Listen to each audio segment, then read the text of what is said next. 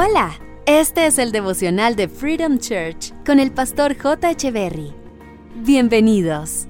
Hey, ¿qué tal? ¿Cómo están? Es un gusto estar nuevamente con ustedes. Mateo capítulo 6, versos 3 y 4 dicen, Cuando tú le des a alguien que pasa necesidad, que no sepa tu mano izquierda lo que hace tu derecha. Entrega tu ayuda en privado y tu Padre, quien todo lo ve, te recompensará. Este pasaje nos deja claro que por esencia cada uno de nosotros deberíamos ser compasivos y generosos con los que pasan necesidad. Y espero que tú seas una persona compasiva y generosa con las necesidades de aquellas personas que están a tu alrededor. En el versículo 1 de Mateo 6 dice, tengan cuidado, no hagan sus buenas acciones en público para que los demás los admiren.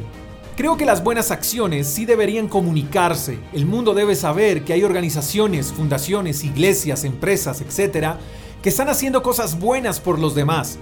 Porque incluso al mostrar o publicar este tipo de acciones, se desmienten los comentarios de muchos que creen que algunos piden para robar o para enriquecerse. Y aunque existen personas y organizaciones que usan este tipo de labores para hacerlo, no podemos generalizar, porque no todos actúan de esa manera. Lo que Jesús nos está enseñando es que cada vez que hagamos algo por alguien debemos hacerlo con las motivaciones correctas, Sería incorrecto dar, hacer labores sociales, ser generosos con el fin de que nos vean, con el fin de obtener reconocimiento, con el fin de competir, con el fin de figurar. Cuando esas sean las motivaciones, Jesús dice, si eso es lo que buscas, entonces es mejor que eso que tu mano izquierda está dando no lo sepa tu mano derecha. Si tus intenciones son figurar, ganar likes, obtener aplausos y demás, es mejor que tu ayuda la entregues en privado. Pero sin importar la intención con la que vayamos a dar, Jesús nos invita a dar. Porque de igual manera la ayuda es necesaria. Jesús no dice, si tus motivaciones son incorrectas, no des. No, Él dice, hazlo, pero en privado. Por eso al inicio expresé que la generosidad debería ser parte de nuestra esencia.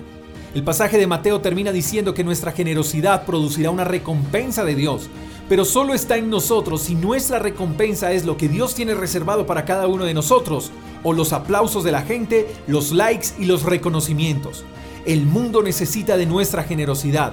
No dejemos de dar, seamos generosos siempre, pero hagámoslo con las motivaciones correctas, porque cuando se trata de generosidad, lo que menos importa es quién se lleva el título. Te mando un fuerte abrazo, espero que tengas un lindo día, hasta la próxima. Chao, chao.